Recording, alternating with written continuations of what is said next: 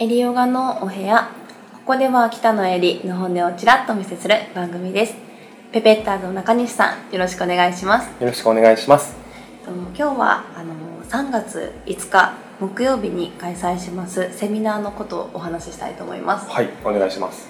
えー3月5日木曜日10時から13時の3時間で開脚前屈を深める解剖学講座を梅田でさせていただくことになりました梅田でですか？はい、大阪なんですけれど、開脚をするにあたってあのこういうふうにするとよりやりやすくなるよっていう秘密というかうん。体の使い方が実はあって、はい。そちらについてお話しします。はい。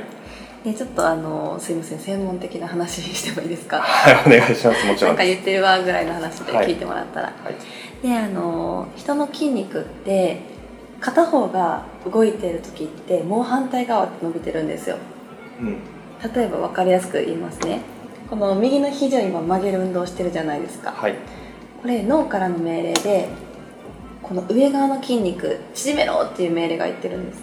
今上腕二頭筋が縮まってる知ってるんですね。あそこそこしか知らない。まさかまさかそのそうそうそうその通り、うん。そこが縮まって反対側の裏側が伸びる。はいうんなるほど。で柔軟性を上げたい場合はこの伸びろっていう命令ではなくってこの上側の縮めろっていう命令をどれだけ強められるかがキーになってくるんですね。はい。そのからの電気信号で体って全部筋肉も骨も動かしてるんですけれど、まあ、そもそも骨を動かしてるのって筋肉だったりするんですけど。はいつまりこの裏側の伸びているストレッチされているここを深めたい場合は反対側をギューッと縮めたら縮める信号を強くしましょうっていう原理です。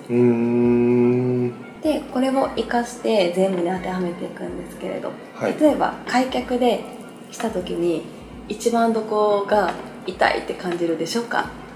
開脚をした時にですか、うん。えー、股関節。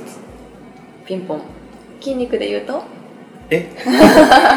太ももあそうですね、はい。そうそうそう正解なんです太ももの中のこの内ももっていうところ。内転筋です。名前めっちゃ知ってる。そうそうそうそう。あたまたま知ってました。はいそうなんです内転筋なんですよ、はい。まあ内転筋次の回でお話ししようって思ってます。足汗と関わってくるので,、うんうん。で内転筋を柔らかくするとつまり股関節の可動域が広がりますよっていうのは、まあ、結構ヨガの先生知ってたり、まあ、ヨガのお客様も知ってたりするんですけれど、先生に教えられて。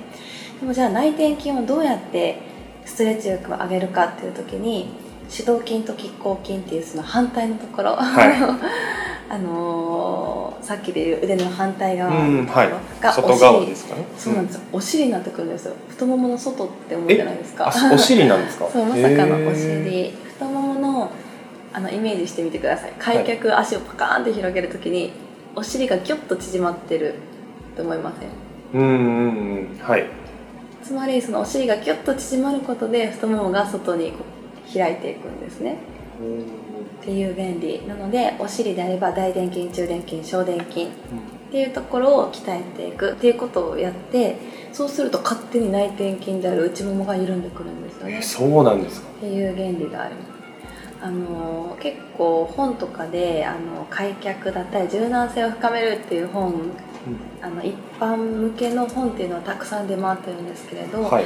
ああいう一般向けの本のほとんどがとにかくストレッチをししまくれっていう本が多いんですがそれよりも手っ取り早いと言いますか安全に深める方法っていうのは実はたくさんあってはい。ただただがむしゃらにストレッチをしていくっていうのは将来のリスクがとても高くなるんですね。例えば膝を痛めるだったりそういうところも。ハムだったりもも裏の筋肉を痛めるだったり何かしら長い目を見て危険が隣り合わせで、あのー柔軟性よりもやっぱり筋力の方が大事だったりするんですけれどヨガをしていく上で意外でしょう。意外と筋力をつけることで柔軟性も一緒に広がってきますよっていうそれは知らなかったです。意外と。そうなんんです。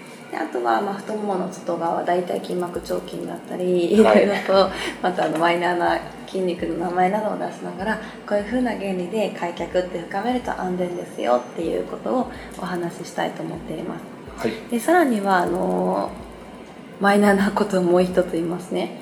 あのヨガの流派ってたくさんあるからやり方がたくさんあるんですね、例えば A が正しいって言えば A が間違ってる B が正しいっていうことがあって骨盤前傾後傾って分かりますか？骨盤が前に傾く、うん。後ろに傾くってことですか、はいそうです。うつまりあの反り腰って言われているんはい。形、反り腰が骨盤前傾で猫背って言われるのがこの後傾にあたるんあですね。で開脚前屈をするときにあの柔らかい方ってピターンっていくじゃないですか、はい。でその時に骨盤を前傾しなさいっていう先生と骨盤を後傾しなさいっていう先生と、まあむまたはもうそのところまで目が届かず、まあ、とりあえず前に倒すっていうやり方だったりいろいろありまして。で私もさて先生によって正解が違う。何が正しいかなって私も結構迷ったんですね。はい。勉強しに行ったからこそえー、どっちなんだろうっていろいろと迷って正解を探していたんですけれどようやくここ最近正解はないと言いますか先生がこれが正しいですよっていうその先の目的が違うからうん。正解が変わったんだなっていうことに気づいて。なるほど。あのリスクでリスクの危険回避で言えば後傾することの方が安全に体を使えますよっていう説もあって。でも前傾することで、まあ、例えば見た目のパフォーマンスが上がるだったりどこどこに負担を軽減できるっていうこともあったりつまり両方が正しいと言いますか目的が違うからその途中過程のやり方が違うんだなっていうことにもまた気づきまして、その前傾するとこういうメリットとこういうことがある後傾はこうだよっていうこともお話ししようかなと思っております。はい はい、あのこの続きだったりあの詳しくあの聞きたいという方はぜひ3月5日朝の10時から13時です。お値段は4000円5000円なのでそんなにはいそれぐらいだったと思いますので、ぜひあの YMC 梅田港さんへ遊びに来てくださいませ。はい告知でした。ということでエリオガのお部屋終わります。ありがとうございました。ありがとうございました。バイバイじゃなかった。